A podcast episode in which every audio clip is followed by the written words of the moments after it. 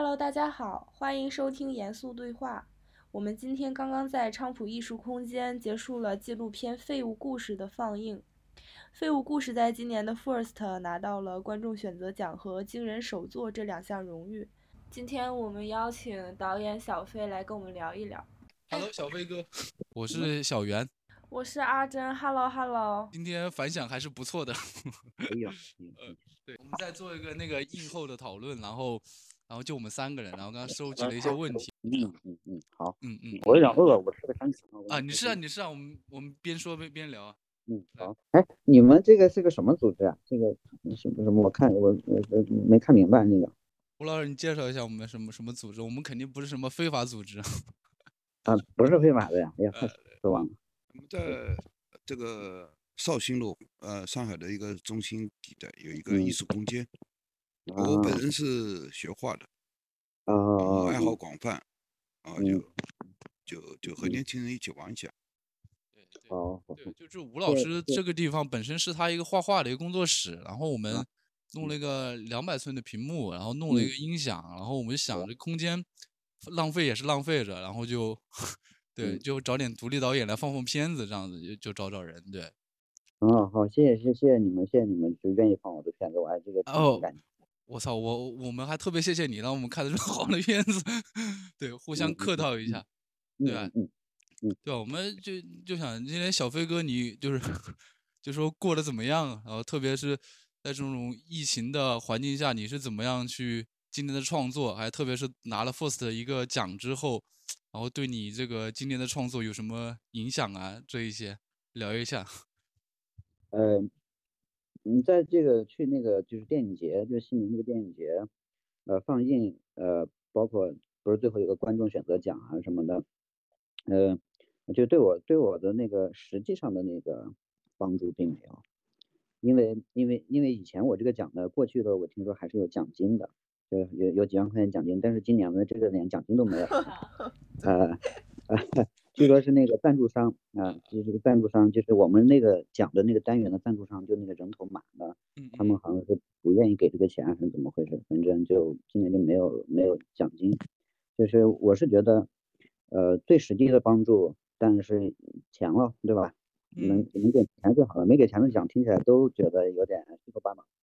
不不，但是我觉得你拿了一个 First 之后，你感觉就在这个圈子里面一下子就。打开名气了，我感觉这种名气是不是比你拿到一笔两三万块钱会更更更有传播力一些？我还是更喜欢两三万块钱。呃，那我们还是回到刚才那个问题啊，就是今年这种疫情这种很长时间的风控下，对你这个创作有什么影响吗？我觉得就是对我，哎呀，这要怎么说呢？我觉得首先疫情带给呃我的影响跟带给所有人的影响是一样的。就是凡是在有工作或者有事在做的人，这个大家都是嗯是一样的状况。所以这个并不是因为，并不并不因为我我们这些拍纪录片或搞创作的人有什么特别的影响。我觉得大家是一样的影响，因为你就是出行生活变得变得不方便嘛。嗯嗯嗯。然后我自己的话是这样，因为我个人呢不是一个。有很多作品的创作者，这是我的第一部作品，所以呢，我过去是在疫情还没有发生的时候，我花了一些时间去尝试去拍摄这样一个片子，然后正好在疫情发生了之后，我开始剪我的片子，所以疫情期间呢，对我来说影响最大的，呃，其实不是创作，而是说我我还需要挣接一些活去挣点钱维持我的生活，因为我在北京嘛，所以算是一个比较标准的那种北漂。嗯，但是呢，活就变少了。嗯，所以呢，这就一定程度很很大程度上影响到我个人的一些，呃，这个就靠打工收入的这样的机会啊。但是对创作没有影响，因为因为我觉得这个剪片子这些就是就外面外面爆炸了，只要不炸到我的楼，应该还是可以剪的嘛。所以这个倒 这个这个倒倒没并没有特别大的影响。嗯，反而是这个片子做完以后，嗯，就是有影响了，因为片子做完以后。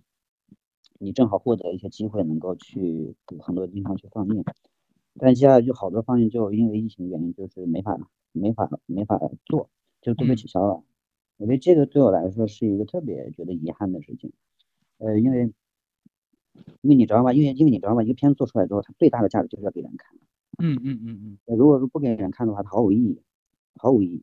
那它就是放在硬盘里面的一堆电子数据而已，就是它没有价值的。那拿出来给别人看，然后观众会带着他们的生命经验去看别人的这种呃生活，我觉得会丰富大家对世界的认识，也会更多的去理，通过一个影片去理解这个世界和理解人。我觉得这是任何作品都能够达到的价值吧。但是呢，就是就是因为疫情，就是导致好多嗯什么放映都没法做。而且我也其实蛮担心的，这个过两年大家也不关心了，因为总是有新片子出来，不愿意看旧片子。我这就这么点机会能够放出片子，然后呃还没了，所以嗯挺遗憾的。嗯，影响就这些吧。嗯，我还注意到一个问题啊，就是我之前在 B 站上看到了你那个片子的那个宣传片嘛，然后发现它那个声音的底噪特别重，然后我今天用我们那个音响听，发现那个但是那个声音今天听到那个声音就会发现。特别标准，特别工业化，我就想知道，当这个中间是经历了什么？我不知道你在 B 站看到的片花是哪一哦？是 First 发的哦。那个时候因为因为那个片花是我为了他们 First 就是当时要求需要交一个片花，嗯，然后就临时剪的。那时候片子还没有做后期，就是没有做视频的后期，它是就是是用那个粗剪的素材剪的。然后呃，我觉得你这个问题其实涉及到了关于我这个片子的制作的问题。嗯，对对，我我很想知道一下你这个制作当怎么从一个小作坊的似的，然后我看到后面片尾有很多那种圈内大佬帮你去做，我我特别想知道中间到底是发生了一个什么事情。嗯嗯嗯，呃，那他这个片子一开始呢就是一个完全个人的创作，嗯嗯，呃，就是我自己自己拍，然后，然后，呃，实际上到我从一七年。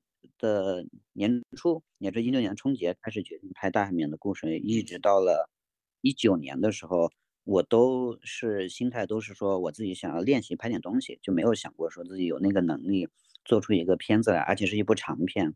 嗯，因为我自己自己大学学的专业也跟影视没有关系，我纯粹是因为啊非常天然的、非常朴素的，特别觉得说自己想想拍片子，想拍纪录片，然后也。某种意义上，感觉自己应该是非常适合这个工作的。就是在没有做这个事，在完全没有机会进入这个行业之前，我就有这种感觉，是我非常适合做这个工作。所以我呢，就花了一些精力，也有一些运气吧，就正好认识了这个行业里面的人，他就带我入行了。入行之后，我就尝试着说，那我就试着拍点东西。嗯，然后就就就就就那么开始拍大海绵，然后整个过程都是一种完全靠感觉和直觉来的，就是我也没有什么章法。那但是到一九年的时候。我那时候就是在北京生活的非常痛苦，因为也没挣到什么钱，然后呢，也眼看着自己很快就三十岁了。我我记得我很多年前给自己许过一个愿望，是说我要我我这样的出身，我这样的背景，我能到三十岁有自己的第一部作品，我就觉得我在北京就没有白混，没有在这个行业里面白玩。如果我到三十岁还连自己的一个作品做不出来的话，那我就别干了，就证明我干不了这个。那时候就是信心是一种全方位的坍塌的状态，就是你完全无从获得。在这个行业里面从事的信心，除了是一个非常吃苦耐劳能干活的人之外，就是没有信心，觉得自己可以做导演啊什么的。当你做摄像吗？呃，在拍纪录片，摄像、录音、剪辑我都可以做，但是我就都没有信心，觉得自己是一个很专业的人，因为你自己觉得自己的出身就不是一个很很专业的，就是有那种心态，就是有那种其实不太良好的心态。嗯嗯嗯嗯。完了之后，我到一九年的时候，我觉得我已经拍了不少素材了，我就觉得说，我想把这个片做出来。如果做不出来的话，那我就放弃掉这个行业。所以呢，那时候我就开始着手去，啊，剪片花，然后准备就报一些国内的一些提案大会。嗯，那因为我觉得，因为我我也知道，就是同行我认识很多了，已经知道大家一开始给自己作品做找亮相的机会、找资资金的话，都是从提案大会这样的地方开始的。所以我就。剪了片花，做了很多材料，然后就报名这个各种提案大会。最后那一年就在一九年的时候就被那个西湖西湖国际纪录片大会就选上我的项目。嗯嗯。然后呢，西湖那个纪录片大会那时候办的非常好，他奖金也很高。他选我之后，那我就对 奖金非常高。然后我就那选上了，我就那就好好参好好准备呗。啊。准备完准备的准备了很长时间，然后又修改片花，弄资料，然后去参与。然后呢，那是我第一次做提案，结果呢，就当时跟我一起做提案的还有周浩老师啊，就是那些前辈都在，杜海滨老师，嗯嗯，呃，都在，然后范景老师是那一届的那个其中一个的评评审啊，嗯，啊，等于说过去认识的、不认识的这个行业里面的前辈，就是他们都是曾经启蒙过我们这些年轻人的这个创作者，然后都在，都都都都都正好都在。然后呢，就很意外的那一年，我在那个提案上就表现很好。实际上我没有经验，我就完全是觉得说我我自己人是什么样，我我我就是比较老实嘛，就老老实实有什么说什么。结果那年那个体验大会就把第一名的那个奖就发给我了。对，就拿了一个首奖，那个奖金非常高，那是目前我知道国内体验会奖金最高的，而且到了到了第二年之后，那个奖金就，呃，就降下来了。我那个奖金有十五万。哦，就是就是那个奖金直接就打到你银行卡上去了吗？最后？对对，扣一点税，然后就直接到我账。就有了这笔钱之后，我就当时给我这笔钱的时候，我都不敢要 都不敢要，因为我觉得说，一个是确实比较多的钱，另外一个是说，我觉得。我觉得我还没有信心把片子能做出来。那如果我做不出来的，我感觉我自己挺像诈骗的。嗯嗯，所以呢，就但是那时候，呃，但是那个提案拿奖以后，我当时就给自己就下了一个目标，是说我一定要把这个片子做出来，哪怕它做出来是一个非常非常烂的一坨屎一样的片子，但是我得把它完成。完成之后，我就用这个片子得回报这些人，对对这个故事的。呃，鼓励和某种某种期期待吧。嗯嗯嗯。然后呢，那时候实际上我还不觉得不觉得自己真的拍完这个片子了，但是我觉得我要现在就开始剪了。所以那个田会你之后，我就拍了一些东西之后，我就开始着手剪，然后就经历了比较漫长的这个剪辑过程吧。那这中间呢，我也呃，就是范简导演当时是那一届的评审，然后他当时看完之后比较喜欢这个片子，所以他后来就打电话跟我说，他想给我做监制。啊，然后想要帮助我把这个片子完成，那我很高兴啊。嗯，然后到后来，在我剪辑了很长时间，也剪得没有头绪的时候，就是他又把他的爱人张晶老师推荐给我，呃，做做那个剪辑，就帮我剪辑了一半。对，就这样就这样慢慢，你你能看到那个职员表里面就有很多这个比较好的前辈来帮助，就是其实就是因为你的工作产生的，不是因为呃你你有多么多多少的人际资源啊什么，其实就是因为你在工作过程中通过工作。认识了这些人，他们也通过工作愿意跟你接触啊，所以就就有了这个团队吧。本质上他是他们认可你的作品之后才来帮你的，他们有收费吗？还是什么？呃，有，呃，我不觉得他们一开始，我我觉得都有吧。我觉得最起码可能先是看上这个人了，我觉得。嗯 这个这个这个很有意思，因为因为我觉得我觉得最大经验是我在体验会上做经验的时候，呃，做体验的时候，我当时我第一次体验，我就觉得我我这个人就是有会有很多体会吧。就是你得从实际上有有经验，我就觉得其实体验会上好多片子做的要比我的好，也有很多片子的题材，包括呃那种潜能，包括市场上人家有些片子是能拿到龙标的，等等的，是要比我的片子要优秀的。但为什么当时给我的第一名的那个奖呢？我当时就就琢磨，我觉得是因为大家不光在看你的片子片花，也在看你这个人是什么样子，他更愿意看到一个创作者的态度是什么样子的。呃，你知道有些人的片子很好，但是也许他在体验的时候，他的表现，啊，你懂吗？就是他这个这个东西是是有的。哎呀，我不知道怎么说，反正反正你知道吗？就是他跟你的人格是统一的，也许他也也喜欢你这个人，我只能这么说，啊啊啊，就是多方位的吧，啊，我只能这么理解，因为我自己对自己片子并没有信心，我不觉得完全会因为那个片子就就怎么样。反正总之呢，就是他们就挺无私的帮助我，但是这中间也也也有某些环节是需要费用的，啊，是是是是需要产生费用的，那该付钱就付钱，嗯，因为毕竟人家也要付出工作嘛，嗯嗯，对，哦，就是等于说他给你十五万之后，你工作后期你工作了多久？就是两三年，你这个全部都在做这件事情吗？还是你自己要平时做摄像、做录音、打零工来养活自己？呃，我打零工，我打零工啊，我也要打零工啊，嗯嗯。现在还是这样吗？现在对，现在还这样，而且现在没活了。我靠，我觉得最烦人的事情是，呃，我我我不知道，人家疫情期间好像好多人还有活很多呢。我我我在这个片子没做来做出来之前，还老有人找我干活，哪怕是一天两天都有人找。我的片子做出来之后，没有一个人联系我，现在没有一个人联系我找我，这怎么中的邪了？怎么回事？嗯嗯，这这我想干点活还没活干，哎呀，气得我呀！我现在我现在我从几月份我看，呃，我十月份十月十九号，我现在在陕西安康的一个山里面待着。我现在你看，哎，我这个摄像头摄像头可以转吗？这摄像头可以转吗？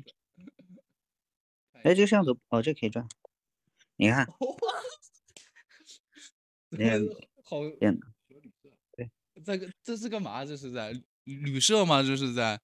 不是，这是一个人家。然后我跟一个朋友我们在拍一个新的东西，就拍他们家人。就是我，我去今年今年几月份我也想不起来了。今年反正是在 First 电影节之前，我还没有被通知选上之前，那时候我刚剪完定剪完，然后我就跟我朋友来到他安康的老家的山里面，嗯，就想着去去。他说他老家挺有意思的，我们就来看看。完了之后，他们家的这个家人里面就有一对聋哑夫妻，然后还有一个他的他的奶奶，就一起生活在这个山里面。然后当时我们就拍一些东西，觉得感觉很不错啊。然后结果呢，大概我电影节完，大概十月份的时候，就突突然说奶奶就就就成植物人了，就是重病了，脑脑梗了，现在就在床上躺着，可能很快就要去世了。我们就想着说，既然夏天已经拍了一些东西了，我们就回来，呃，把奶奶的葬礼也拍了，就拍一个，就是反正反正就拍个小小作品。结果呢，从十月十九号一来，一直待到现在，奶奶就很厉害，很坚挺。她是植物人状态，但是她就一直 一直活着。然后呢，我们就一直守着。然后呢，又中间因为你看，中间又经历了那个北京健康宝弹窗，就怎么也回不去，等等。然后最近想，最近可以回了，然后又北北北京又变毒窝了，哪哪都在感冒了。然后呢，我们就还在这儿待着，啊，然后就拍，一直在拍东，就是在拍，每天都拍，做东拍拍西拍拍的，嗯嗯。所以说你们现在在也还是拍那种家庭影像，在拍私影像吗？就是另外一个导演在拍，你在帮他拍，是这个意思吗？呃，我们两个是合作的，是他的家家吧。我觉得这个，呃嗯，我不知道，嗯，可能对我来说，它不算家庭影像或者私影像，因为这不是我的家庭嘛，啊，对吧？就是我的视角是比较那个什么的。对他来说是他家人的故事，但是也许没有那么那没有那么私影像，没有那么私，啊，没有没有那么私。我们还是还是在拍一些在在那个理解上。在对我们推的拍的这个东西的理解上，是是有抽象的啊，不是纯粹的，是出于那种对对家乡或者对亲人的眷恋在拍，而是说这里面确实是有生死的命题，有这个啊人生还挺无常的的这样的东西在里面，所以我们会比较远一点的视角，会稍微远一点的在拍这个家庭吧。所以对我来说不算是特别家庭影像的啊，对他来说可能也有这样的意思吧。嗯嗯。反正我我就是还是一个练习的心态，就是我不觉得做完一个片子你就完全懂了，你可能有一些经验，但是实际上还有很多不明白的，但是也有很多你觉得你懂了的东西，需要尽快的去实践，你想去验证你想的对不对？那这时候你只能你必须得通过实践来去验证的东西，你不能在那空想。所以我觉得拍摄是挺爽的，啊，嗯，就是面对很多问题也也能验证很多，说哎，我过去确实好像自己成长了，我我可以通过我的镜头发现我过去。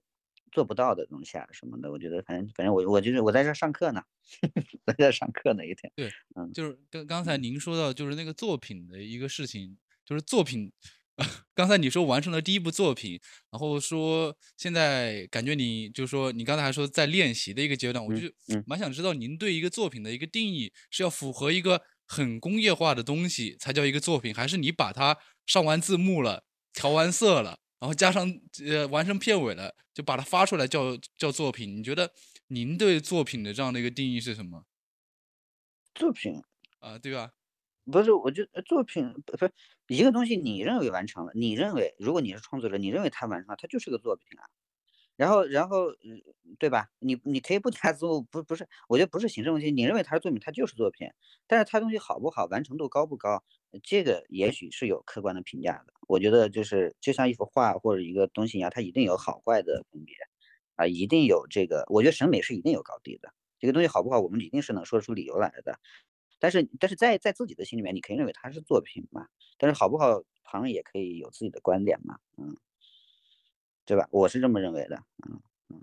那我的这个片子，我的比如说《大海绵》这个片子，就是《飞狐故事》这个片子，它当然是个作品啦，因为它完成，它我觉得我完成了，我以我当时的理解力、能力和我所能够运用的资源和能力，我把一个片子做完，啊，就是在流程上，在你说的那种工业流程上，我该做的都做了，而且我认为是尽量做到我能掌握的最好。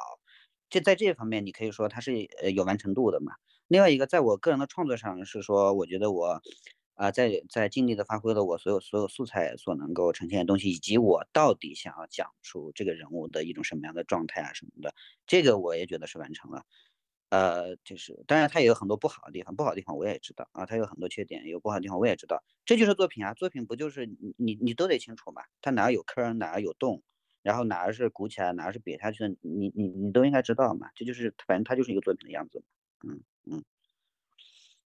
您在参加这个 First 之后，就是有有继续在看这这部片子吗？就自己看？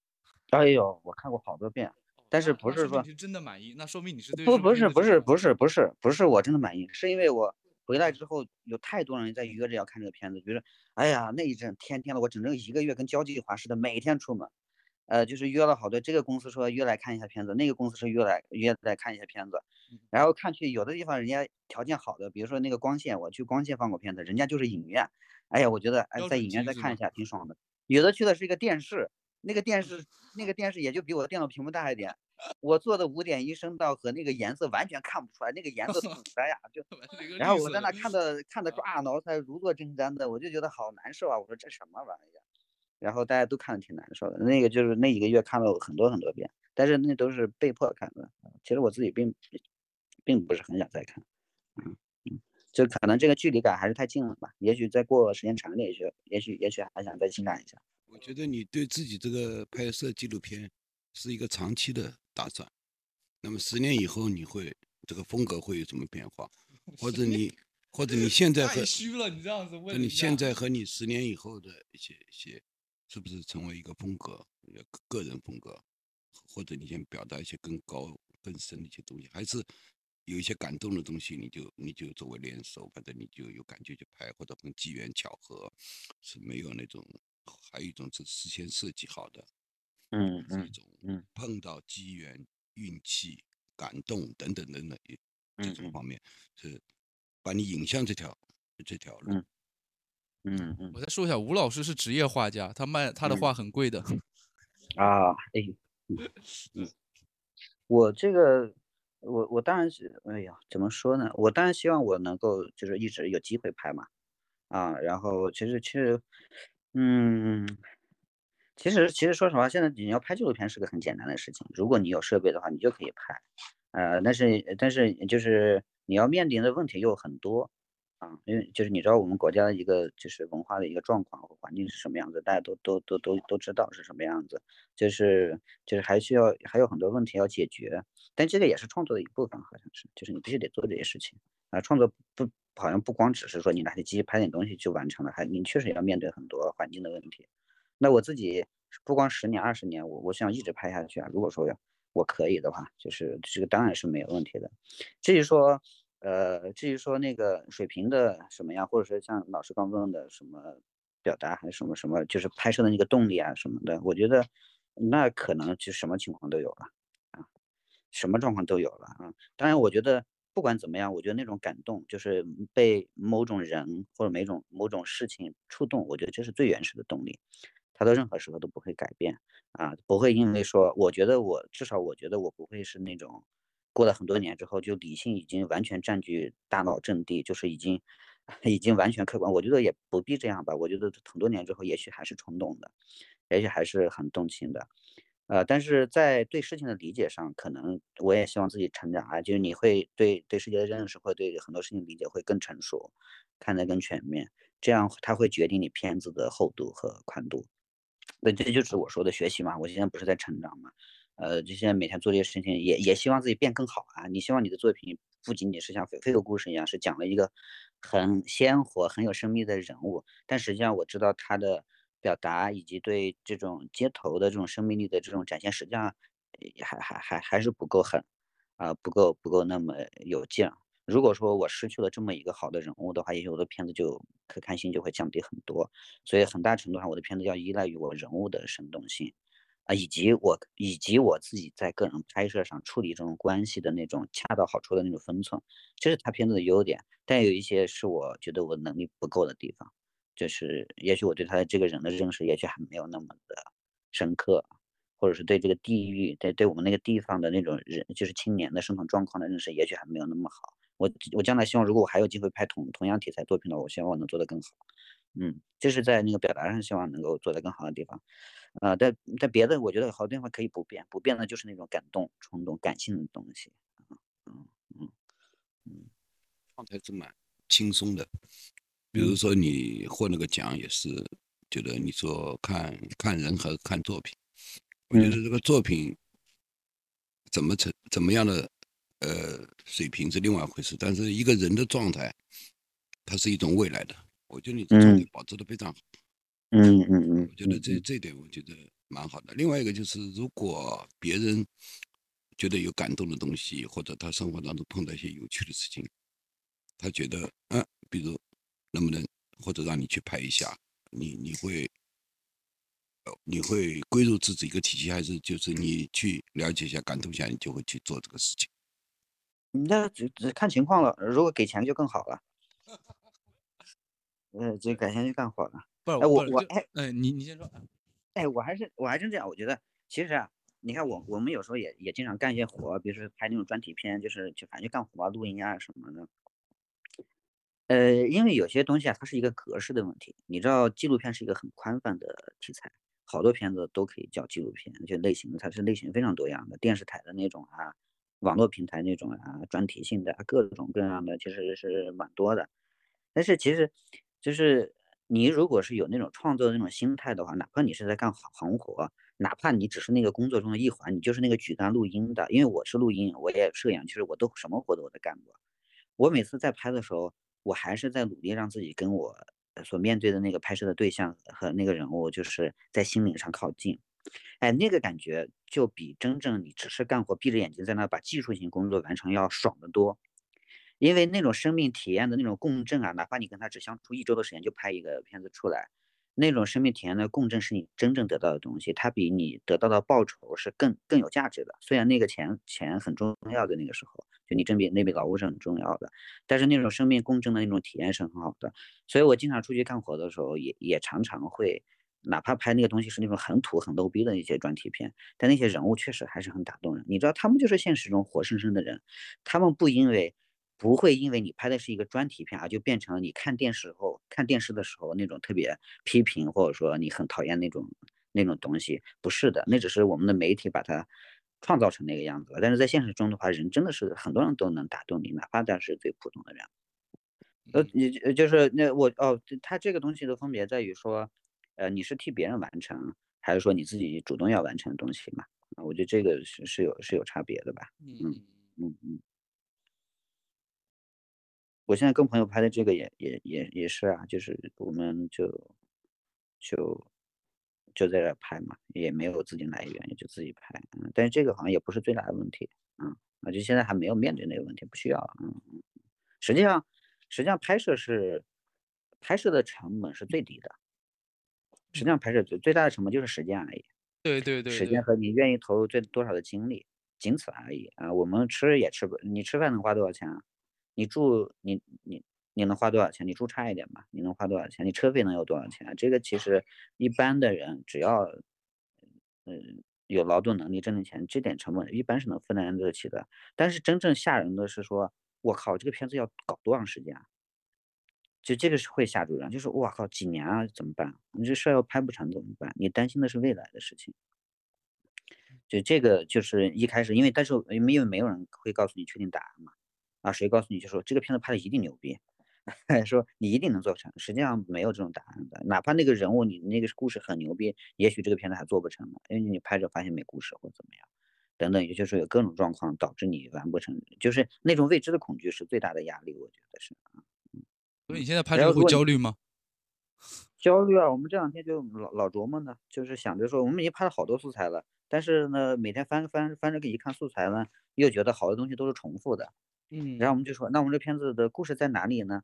嗯，好像有，又好像没有。然后呢，我们又其实就是你你你就会担心嘛，啊，担心嘛，嗯。然后你也不知道说，呃，我们今天聊完之后，我们想就是立马能想出想出一个招来说，我们今天拍一场什么东西就能把这个问题解决了。实际上你也想不出来，没有那么绝妙的创意和灵感，说一次把所有问题都解决了。嗯，但是这个其实真正的拍摄过程就是这样，带着带着某种。不确定和担忧的过程进行的，直到这个事情最后落下的那一刻，你才知道啊，问题能解决的，反正尽力都解决了；没解决的，就是扔着吧，反正东西就这样了。直到那一刻，你才会真正的卸下来。在这之前，就是每一天都是有那种未知在在。嗯嗯，我就是说，我还蛮好奇一点，比如说你现在拍就是拿两台单反，然后一个那种话筒，然后就就就拍吗？对呀，嗯嗯。你是要问的问题能具体一点？是是你要你要是问声，你是要问，呃，这个拍摄方式的问题呢，还是要拍收音还是收音的问题，还是什么的问题？这个我就蛮想知道你们现在的一个创作状态到底，一个工作环境到底，这种拍你们这种拍独立纪录片的到底是怎么样一个创作环境这样子？啊，一般一般拍纪录片的拍独立纪录片的都是，呃，基本上都是一个人，最多两个人啊，就是没有多少人。然后呢，都是导演自己拿起机器就去拍了嘛，嗯，然后，然后技术上剩下的就是解决一些技术上的问题。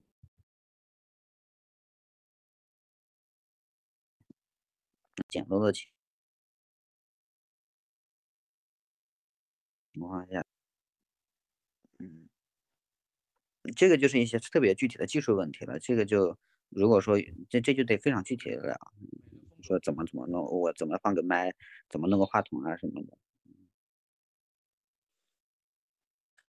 我我有一个好奇的点，就是因为您跟那个大海绵不是很多年的朋友嘛，就是肯定基于对他的了解，会会影响一些拍摄和就是创作。呃，您有没有就是想过完全 拍一个陌生的东西那种感觉？啊，我现在拍的就是我完全陌生的东西，嗯，就是我，就我跟这家人完全不认识，但是，但是所有陌生的东西，你相处一阵之后，就又变成熟悉的了，所以就是没有什么东西是真正陌生的，我觉得他永远都会熟悉。你会从人称的方面去转化吗？比如说你在拍大海绵的时候，你可能是以第一人称我的视角这个去拍，嗯嗯然后你这个可能是以一个第三视角去拍，那这种，然后你拍的可能熟悉之后又变成第一人称。你这种转转换的过程会有吗？或者怎么样？嗯，怎么样的一个状态？他肯定有嘛，肯定有。但这个东西我就从来不考虑这个问题。你知道为什么吗？这个呃，就是我最早在开始拍摄的时候，我我拍摄那个大海绵，包括我拍摄别的东西的时候，我确实也有这样的困惑，就是你不知道你自己该怎么摆正自己的位置。呃，我是谁？我我我到底要不要说话在这？啊，我的声音要不要在这出现？啊，对对对对。你搞得你在现场自己自己挺尴尬，然后挺不知所措的。呃，实际上我到拍摄的很后来的时候，我就放松下来了，就不太在乎这个事情，因为我当时也，我当时并不是说因为我找到解决方案，而是说我与其这么难受的不知道怎么自己弄，还不如说我该怎么样就怎么样，就就别管了，就把问题交到后期剪辑再说了。而且我那时候连镜头都没，就一个镜头，而且是个定焦，所以我连那个。画面要怎么切、跳接这些东西我都不在乎了啊！就有时候镜头架在那一拍就十几分钟，这要怎么剪啊？这在人家技术上是不成立的都，但我都不管了，我就是先把拍的爽就行了。因为那种担惊受怕的，呃的那个创作过程挺难受的，因为他一直在干扰你，跟跟这个人对话啊，然后，然后直到我把片子做的快差不多，包括到现在之后，我现在说的是事后的话，不是说我事前有多想的有有多通透，是说。我觉得就是一个人是一个一个创作者，他是什么样的人格，或者他是一个什么样的人，就对应你的作品也应该是什么样子。这个东西，它理应是统一的。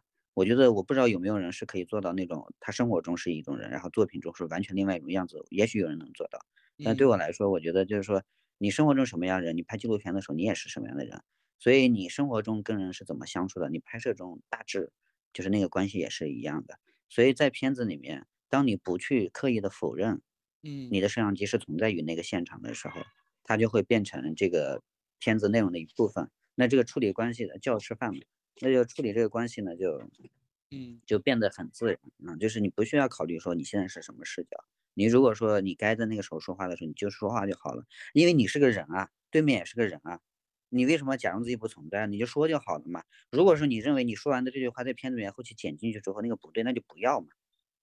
对吧？你剪掉嘛？如果觉得那个可以要的话，是个人都能理解，那个背后是有一个人在的，他应理应在那个时候说话。我觉得这个东西，呃，所以说我我想明白这个之后，我觉得这个东西就没有什么障碍了。至于什么视角，第一、第二，什么什么主观、客观这些东西，呃，哪不重要，不重要，分啊，那那分什么呀？那没什么可分的，就自己就就这样呗。嗯，我觉得人人的那种状态，可能就是风格的一部分。对对对对对对对对对对，有些人哎，你知道吗？有些人拍片子他非常理性的，他是坚决要把自己剔除在外，有这样的，他做的也也是他的风格。呃，也是他的风格，他可以这样做，因为他能做到这样子。但是如果像我这样话多的呢，对啊？坐在那你不忍不住不说那句话，我靠，我真的想跟他聊那个天，我真的想安慰一下他，或我怎么样？你真的想这么做的时候，你你你也不要克制嘛。或者有时候你真的很想克制，那你就克制嘛。说我这会儿我就要坏一点，啊，就是不跟他说，我就是要看他在那哭或者怎么样，或者说就要看他，看他明明抬不起那个东西来，但我就不去帮这个忙，我就看他怎么把这个事解决了。就是你都可以。都可以嘛，反正就就就这样，嗯，反正就是即兴的。嗯，就比如就比如说你自己拍摄，然后还自己剪辑的话，你会不会舍不得剪辑自己的素材？哦，一开始会啊，一开始会啊。对，我觉得这个问题是很多人都遇到的问题，就我拍那么多，我那么辛苦拍的，结果后面就一段都不愿意剪，就导致这个片子很冗长，就会。这这这这这其实这其实对这其实哎我靠我这个这个确实就是我觉得一开始做片子都会经历这样一个东西，我就经历了这样一个过程。我一开始自己剪的时候，我剪的版本很长很长，好几个小时，两三个小时，就觉得什么东西都要往里面放。你你，因为那时候是，其实后来才知道，那是因为你不知道你要什么，你分不清楚。是啊，然后还有一种原因是因为你对某场戏某个内容的含义理解的并不准确，至少在你的表达里面不准确的时候，你都想塞进去。你认为观众把所有东西都看了，他就理解你了，实际上不是，大家会更糊涂。然后后来我就把片子交给了我的剪辑指导，就张晶老师帮我剪。他帮我剪完一版之后，呃，他们说服我接受了那个版本。然后那个版本剪的也很好，因为那结构找的很好，就是他基本上确立了这个影片大致的一个结构。但是呢，我我放完那个片子剪完之后，放了一段几一阵之后，我再看的时候，我怎么都觉得不对，哪不对呢？我是觉得这个片子它不像是小飞说话的方式。就是这个片子，如果是我我的作品，我要讲给大家，我说我有一个这样的朋友，我认识这样一个人，他叫大海绵，他是在城市里面这样生活的时候，我要给大家传达的那个这个人的情感和气氛应该什么样子呢？我在那个片子里面，我觉得很多地方我找不到，是因为那是因为他剪的，他有他对这个人物的理解，他他不像我是这种理解的，但是我要把这个片做成我小飞的片子的时候，我没法觉得就这样就可能就就结束了，所以我就开始动手剪，我后来改了七八版。他给我剪那一版，就是那个张晶老师给我剪那一版，大概有一百多分钟，一百一十分钟还是一百二十分钟，我忘了。然后我就生生砍到了现在的九十七分钟。我甚至第一版我动手最大的剪的时候，我直接剪到了八十七分钟。那就砍的就是能把把把他很多人物都去掉了，直接就直接就是把他妈妈，比如说直接就不在了。呃，父亲的戏去掉了一些，然后包括在街头白天还有另外的小孩跟他那种瞎晃的人，整个都没有了。我去完之后。就是别人看了之后，我操，小飞你太狠了，你怎么可以自己的片子去剪这样子？实际上我还拍到一些特别牛的素材，就是后来他父亲脑梗，在疫情期间脑梗就直接昏迷在医院抢救，抢救的时候大海绵在啊医院的晚上就陪，就是在病房的那个走廊里面待着，等他父亲苏醒过来的时候，他就。一边听他父亲过去发给他的语音，一边就忏悔自己，觉得自己流泪在那哭。包括他去地下通道去卖唱什么那些内容就非常好。他有一些即兴的段落比我在片子里运镜的还好，但是我就全都不要，我就全都不要，砍砍砍砍砍砍砍。然后那个砍完之后，我觉得不管片子怎么样，我觉得人很爽，我自己很爽，我自己感受我觉得很爽，因为你把那些很多那个你往里面塞的东西砍掉之后，你会发现它变清晰了。就是它变轻了，变轻了之后呢，你就有机会往里面塞很多不是信息的东西，而是感受的东西。比如说，你才有机会放他，呃，坐在那幅山水画下面，往那个上面扔那个塑料小人，啊，你才有机会拍他坐在窗边很长时间，一个人在那就是黑漆漆的琢磨太阳和月亮白天晚上是怎么回事，你才有机会放他坐在那。我觉得那个东西才是电影，就电影。更多的是让大家去感受，而不是说我要就是讲太多那些信息。有些的话可以不用说嘛，就关于他这样一个人，他为什么胖的，他怎么样的，我觉得讲那干嘛呢？大家可以带着自己的生命经验去猜测和理解。那些是反正至少在我觉得电影观里抽象一点，对，哎，真的不不需要讲那么多。或者说大家如果说看了之后对这个人物有误解和偏见，我觉得也也正常。这就像你在大街上碰到一个人，你的第一眼反应是什么呀？就应该是什么样子。所以呢，我就把那些信息看看看看做成这样子。其实这个片子它当然不是一个多么牛的片子了，但是呃，我觉得至少在呃对于这个人物的那种情感的塑造上，包括他在街头的夜晚的那种气息的那种呈现上，我觉得还是做到了做做到了。我觉得啊，不不不是说有一定程度，但是他是做到了。他是我，他是我过去跟着海绵在他街头生活的时候，我夜里面感受到那种气氛，他的心碎，他的孤独。他的那种无所适从，以及他突然升起的那种呃欲望和冲动，说我要改变一些东西的那种啊那种那种激情，他的那种生命力，我认为大家看了之后至少能感觉到，这个人虽然自称废物，但他实际上是一个非常有生命力的废物。我觉得这就是这个片子我觉得做到的地方。嗯，当然也许是是后面起的还是片名？片名就是我在昨天去体验的时候，我就想到一九年就想好这个名字了。而且当时 之前其实想了很多名字，呃，很多名字完了之后呢，我用别的名字报了别的提案之后，人家都没选，没选之后我就有点生气，我说妈的，这个这怎么怎么回事？怎么这不会不行了吧？我说那妈，我当时就是就就是很其实其实很生气，就是说。哎呀，这我就是挺废的，大家都挺废的。我说，反正不知道什么，就叫废物故事吧。我不想那些文绉绉的名字，就叫废物故事。然后那个介绍也写的很简单，就是几个字啊什么的。哎，结果就选上了。选上之后，我其实一直比较喜欢废物故事这个名字。包括片子里面也有一段他处理自己身上的脏东西和屋里面脏东西的这种垃圾的这个东西。我觉得，包括那个城墙上剔掉旧的东西，补上新的砖。我觉得这个从某种意义上来说，生活在。比喻了很多东西，他就是，他就是在讲那个主题，但是，呃，但是后来很多人还说这个片名不好，片名不好，但是也想不到更好的，我还是一直就挺喜欢这个的，所以我就坚持用了这个名字。这个这个片名我觉得挺灵的，嗯，对，而且而且这个片子我我我觉得如果现在就是我现在就是跟那跟人聊的多了，我觉得我觉得变得比以前能说了啊，就老在那叭叭叭说，然后我觉得这片名。呃，废物首先是一种状态，也是一个，它是一个名词。但是故事呢是要被讲出来的。这故事这两个字不是一个无所谓的，在这个名字里面，就是废物的故事也是需要，因为故事需要被讲述出来的吧？它实际上是一个动词。那就是尽管尽管它是在街头上毫无作用的，好像是不值钱的东西，但它仍然有可以被讲述的那个机会啊什么的。所以我觉得，呃，故事这两个词并不是说我这个片子要讲一个多么牛的故事，而是说，是说人人都有故事，包括废物。说你这个片子拍完以后，我们的反应就是，周围有很多很精彩的人，也是有一个废物故事，都能套了，有普遍性。哎，对对对对对对对对对，而而且这个确实也挺巧，因为这两年那个躺平啊啊内卷啊摆烂啊这种词就突然都大家很流行嘛，因为我觉得这是一种大众心态，确实我们的社会的我们现在确实是生活在这样一个环境里面，大家这是一种共同的感受，非常普遍的一种感受，就这种废物的状态。呃，我就没想到，就是说这个名字起得好，就是因为大家看完这个名字之后就想看这个片子。呃 呃，对对，我觉得这个，嗯，啊，有这个感觉，有有很多人跟我这么说过啊。有那些内卷、躺平或者失落的人，啊，有时候对这个废物他会自身产生一种敏感的。啊啊，对，其实说白了，就是说我们大家都都是废物，或者说我们大家都都挺废物的，或者说说人人其实都挺想做个废物的，真的啊，其实现在做个废物。呃，有时候挺爽的。嗯，对，之之前你在北京只住了一个四个平方的房子吗？那我现在就还就还那个屋子呀，我还在呢。我现在两个月都没回去了，我准我准备这两个月的水电费我不交，让他们分摊。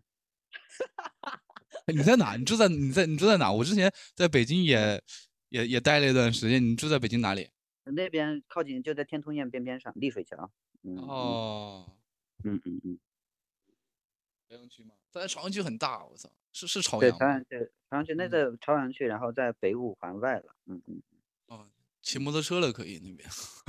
啊，我我我骑不了，我没有摩托车。那个天通苑就是是是号称是区区最大的那个小区是吧？那个地铁站都有两站，那个小区是吧？对对对，我就在那，我就那边住的。嗯。四平方米房租多少钱？嗯，敏感话。嗯。敏感敏感敏感敏感敏感，反正上千块了，嗯，不便宜，嗯，但是这是我能找到最便宜的房子了。不是你你，比如说你拍纪录片，其实我感觉也能赚到一点钱。比如做影视，其实，呃，我不行，能赚到一点。你为什么我不行，我不行，是别人比较能赚，我是这个赚钱能力比较差然后呃，不敢干活，你你懂我意思吗？实际上实际上。很多时候，其实我发现我自己其实做的也挺好，比如说我拍摄拍的也挺好啊什么的，但是就是不敢，不敢是因为老是觉得自己不专业。比如说你做一个摄助的话，你就换一个镜头，这样子别人一天也有不少钱呀，为什么不敢？好吧，那可能是你自己的我我干了七八年助理啊，这个我什么事都干过，我什么都可以干啊，就是有活都可以干。但是，嗯，我嗯我我不知道怎么跟你说，我不知道怎么跟你描述这个，就是每个人的生活状况都不一样。我就是就是比如说真正好的那种活，他不会找我呀，呃，他会找我啊，他不能因为你拍的废物故事就把《舌尖上的中国》给你拍，你知道吧？这个东西不搭啊，就是那次才是真正赚钱的，就是钱是那样的项目才能赚到的。然后我呢，就只能是朋友介绍干一些零碎的活，去我要拍几天啊，有个什么项目要拍一拍，嗯，就是是一个维生的状态。我觉得我很难，我不知道，我也没那个，不知道，我不知道，我觉得我还需要锻炼吧。就比如说，谁现在给我一个大项目让我干一下，我干完我就可以了，呃我就可以在我的简历上写我说我干过什么大项目。呃，你本嗯质上你还是想拍商业的，想就靠着赚更多钱，不仅是那种苦哈哈的拍独独立片，对吗？不是啊，你刚不是说要赚钱吗？赚钱不就得这么赚？为什么不赚钱？太可对呀、笑了对呀、你 对呀、知道吗对啊、对啊、对呀、嗯赚钱很好呀，对呀、我现在我现在最大的希望就是说，有人给我一个活儿，我一定给你好好干。然后呢，我今年就干这一单活，你给我一笔费用，我把这活干完，我就可以去拍我自己的片子了。我再也不想三天打鱼两天晒网喜欢。自己拍片子呀，嗯干活是为了嗯为了一个生活，一个养片子。对对就像我们 为了把房租付了。对，就像我们画画的人，有时候你画，呃，画跟他一样的，先画完以后，然后至至于谁要买，嗯哪个厂家我们都不知道。嗯然后有的展览嘛去参加一下。嗯那平时如果没收入的时候，嗯啊，让你设计一个什么，也去接个点活呀，一样嗯道理，属于创作状态。对啊对啊对啊，是这样啊。嗯，哎，你还有什么问题？哎，其实冲突就是时间嘛，你干这个就不能干那个，对吧？就是你要挤时间嘛，嗯。哎，你你现在到你现在到了三十岁，你觉得现在自己的这种，也发现自己有没有才华，或者到了三十岁人是一个什么状态？你你还没到三十岁吗？你多大？我二十五，老师应该老师应该是我们长辈吧？嗯老师是你的两倍，我不至于吧？我看着也就是四十岁最多啊。就是你，我觉得人一到三十岁之后，应该能够比较清楚的认识到自己有没有才华，或者这样一件事情。哎我我我我没我不知道。很清晰的认识，因为因为他说的话就是时间不能分割，因为他觉得这个事情比较重要的，他相信自己，只是要碰机会，或者一些商业机会，也是一种运气，如果碰到了最好，对吧？碰不到他也不会去放弃这些，然后去变成一个商业的呃摄影或者摄摄像，他有有有想法的，可以的。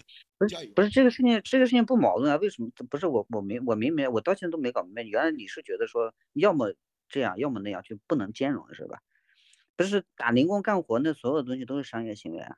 那出去给人干的活都是那样子呀。我我只是说，零碎的活，你要真想挣钱，你要有保证自己基本的生活，甚至你想靠你的收入能支撑你的自己的创作的话，嗯你靠那种零碎的事情，收入收入很微薄嘛，也不不稳定嘛。那如果活大一点的话，你你干的也比较踏实，你挣的相对一次性收入也比较多，你有那个钱，你就可以支撑你，你你用钱得换时间嘛，你用时间换钱，然后你用钱换时间嘛，这这是很正常的呀，嗯，不然要怎么着呢？你不工作啊，不喝风啊，就就就搞创作，你光搞创作也挺没意思吧？我觉得好像，就是你得对吧？嗯对对，嗯嗯，其实挣钱也很有意思呀。你跟人干个活，人家就给你收入也很有成就感。我觉得那个他们给你打几千块钱到你账上也挺开心的，啊这是很有成就感。嗯好的，我觉得这个状态保持到今天很不容易，在能够在北京这种地方，然后能够还保持现在再去拍摄，而且也有成就。还什么有什么成就？没啥成就。那个你刚说那个三十岁什么认清，嗯我觉得我我不知道，我没有，就是什么知不知道自己有什么才华这个事情，我那不这个就是我比较情绪化吧，我觉得也许有些人很笃定的，就是说我一定能怎么样。嗯我是我前面说我很早之前我觉得我能干这个事情事情是因为我觉得我对人有感受，啊，我对人有兴趣，我觉得我能感觉到人，而且我容易动情，所以我觉得这个我是在这个方面素质上我是具备做这个事情的，但并不是说是因为啊我好懂纪录片啊，我好我好有才华，我一定能创作出很牛，并不是因为这个，而是因为你对人感兴趣，就是因为是是那个原因。那现在的话，我我当然不觉得自己有才华，一点也没有想，就是我也没法去想这个事情。那什么叫有才华？我不知道。啊、我我认为就是那个东西，即使是你很想拍的东西，是你不拍都不行的东西，那当你做的时候，它仍然是一份工作，就是你需要去解决问题。解决问题的时候，就是你就是发挥你自己的个人的能量和你能去寻找到帮助你的人啊。东西什么，反正你要吸收一些别人的智慧啊什么的，你去去把这个事情完成，它就是一份工作啊，你就是要踏老老实实、踏踏实实的把它实践完，完了之后那个作品做完了，有没有才华就在那放着嘛，对吧？那你们看嘛，呃，这个这个反正有没有才华都在那个片子里面都看出来，你不能说我有，所以我才做，我没有我就不做，就是你做了你才有嘛，这个事情我觉得是这样的。伟大的作品需要有伟大的读者。嗯，就是您说拍了很多素材嘛，有没有想过再把那些没用的素材什么的重新剪一下，去传达另一种情绪什么的？我有有啊，你这个你你你你是这样，你你这个你怎么跟知道我最近做的事一样？呃呃，我我这个中废物故事监控这废物这个废物故事这个片子在二零二零年的时候还是二一年的时候忘了，就是也入选了那年的那个东京提案，就日本有个 Tokyo Docs，就东京提案大会，他选完之后他就最后选到了他有个单元叫 COA 单元，叫 Color of Asia，就是叫亚亚洲之色单元。他那个单元选的那个选择你的故事的话，你就需要剪一个二十五分钟的短片版，在那个 NHK 电视台播出。然后呢，我最近在这边山里面待着，就正好他们那合同签下来，就是我刚好刚剪了一个第一版的那个粗剪的版本发给了日本那边，所以呃，接下来将来如果顺利的话，会有一个二十五分钟的短片版的废物故事播出。而且我在剪的时候，因为通常过去的人把长片变成短片的做法是说我缩减，啊，用长篇素材缩减，但是我完全没有，我只用了长篇的不到百分之十的素材，然后剩下百分之九十素材，呃，可能连百分之十都不到，我完全用了我在片子里面没有用过的素材，几乎。然后呢，呃，而且是一个白天的故事，我的那个长片是一个夜晚的故事，我就觉得白天也有很多精彩，我就讲一个白天的故事，我把他家庭的东西拎了出来，呃，等等，当然那个演出啊什么的还是有的。呃，然后就是反正长片里面没有东西我都用了，然后我自己剪完之后觉得挺有意思的。然后如果说看完长片还有喜欢的喜欢的观看看完长片觉得喜欢的观众的话，我就将来看那个短片的话会很有意思，很有意思。我也将来也是有机会的把要放映长片的时候，我可以把短片呃拉出嗯来一起联合放映，就加上加加上再放映一下，或者说谁想看的话可以发给大家看啊什么的。定剪以嗯后，我觉得可以，对，这就是你说的那个。然后那个名字也不一样，我觉得也不叫废物故事了，那个叫呃中文名大概叫大海绵的即兴生活啊，然后呢英文名叫 Alive Live in，因为这个。对对，因为即兴是这个片子的那个核心美学嘛，因为 rap 呃或嘻哈音乐最主要的那个一个就是即兴嘛，然后我们片子拍摄也是很即兴的，就是都是随机发生的。然后，然后这个即兴的状态，我觉得是这个片子很重要的一个美学特质啊，也是我个人创作上最喜欢的那种状态。啊，那种就是现实中你拿机器就是没有任何计划，但是生活就给你铺开了特别特别棒的那些呃人物。啊，他们的对话那么精彩，那么自然，那么生动，然后你就去捕捉他们，然后跟他们在场在一起，我觉得那个即兴状态是拍纪录片最让我觉得有诱惑力的呃地方。所以就是即兴会是我自己创作上最喜欢的一个状态，所以这个片子的，所以所以我电短片就把这个名字用进去了。实际上，《大海明的即兴生活》是我很早之前给长片定的名字，但大家都觉得又长又啰嗦，而且也不是说要讲什么生活，我我反正后来改了废物故事嘛，我就又喜欢那个了。但做短片的时候，我就把这个名字又用了回来，嗯嗯。对，这个名字其实蛮蛮适合用作短片的，就感觉嗯听了就嗯感觉是个短片的那种感觉。短片用长名儿，长片用短名儿。对对对对对对对对对对对对那就谢谢小飞导演。没有没有没有，谢谢你们，谢谢你们。嗯，呃，我我就每次映后我都会讲点话，就是意思是咱们快结束了是吧？啊，没有没有没有没有，你可以继续说。继续说。不是不是，我是说你们的问题结束了吗？我们的问题差不多了，我们解答的大家和包括大家的问题差不多了，对。然后你你有什么想问问我们的吗？或者想说的吗？没有没有，我采访一下。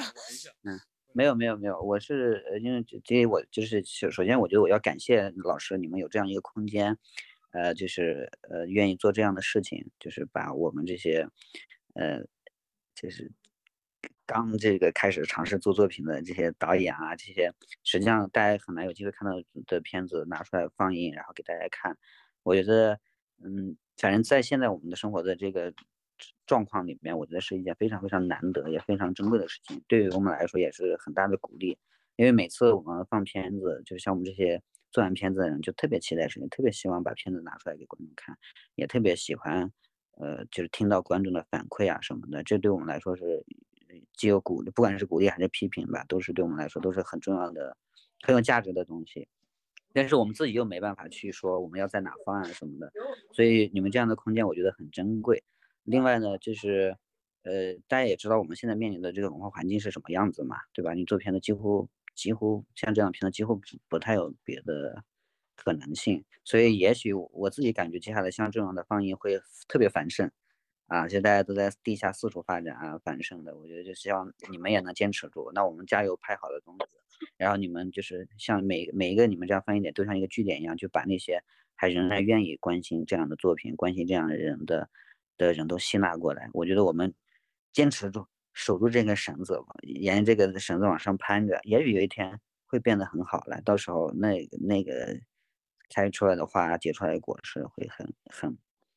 超出我们想象的，就我们度过这个事情吧，度过它，呃，熬过它，嗯，蛮蛮好的。就是吴老师也非常鼓励你，我们都期待看到你的下一部片子。哎呦，我这慢慢做吧，做出来有机会给你们看。嗯，好呀，好呀，很期待。好，好，好，今天就先好，拜拜，拜拜，拜拜，拜拜，拜拜，你们拜拜，嗯，拜拜，谢谢，谢谢。